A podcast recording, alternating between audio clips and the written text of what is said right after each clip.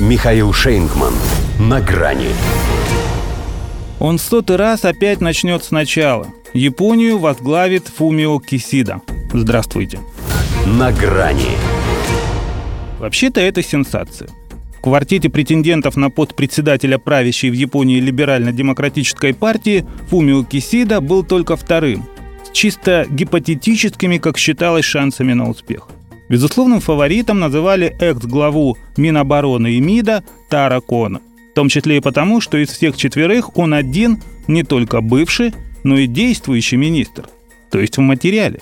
Возможно, именно это и стало для него отягчающим обстоятельством. Ведь в кабинете Йосихиды Суги на нем вакцинация населения. Стало быть, в какой-то степени он тоже несет ответственность за провал в борьбе с коронавирусом.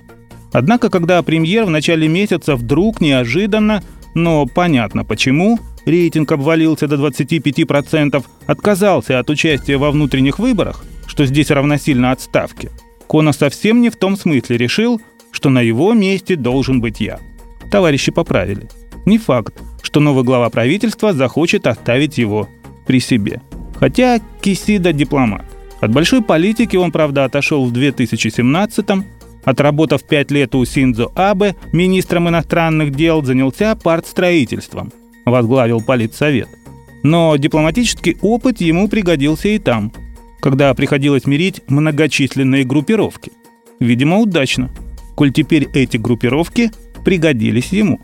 В японских элитах программно-политические вопросы играют вторичную роль по сравнению с фактором персональной совместимости – не исключающим, среди прочего, и конвертацию лояльности будущему лидеру, допустим, в портфеле или режим какого-нибудь иного благоприятствования.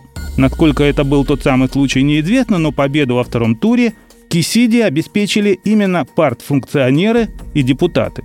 Его оппонент получил более широкую поддержку на местах. Кисиди теперь тоже предстоит пойти в народ.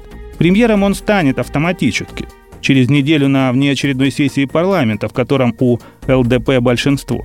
Но чтобы остаться им, нужно сохранить это большинство и после всенародных выборов, которые должны состояться не позднее 21 октября. А к ним партия власти подходит далеко не в лучшей форме. И времени практически не остается, чтобы ее набрать. Впрочем, смены лидера для японцев может оказаться вполне достаточно. Ему 64, потомственный политик. Будучи главой МИД, выступал против дружеского общения Синза Абе с Владимиром Путиным. Считал, что это мешает делу. Сам сторонник жесткой риторики в территориальном споре. Поэтому, говорили тогда, Абе и заменил его на Таро Кона. Теперь, выходит, Кисида взял реванш. Но если он с той же риторикой и остался, то лучше бы ему забыть о Курилах и сосредоточиться на внутренних делах. Все-таки сотый премьер в истории должен отметиться чем-то эпохальным – если же и на Курильском треке он в сотый раз опять начнет сначала, пойдет на «вы», крича и горячась, то и с него им будет толку мало.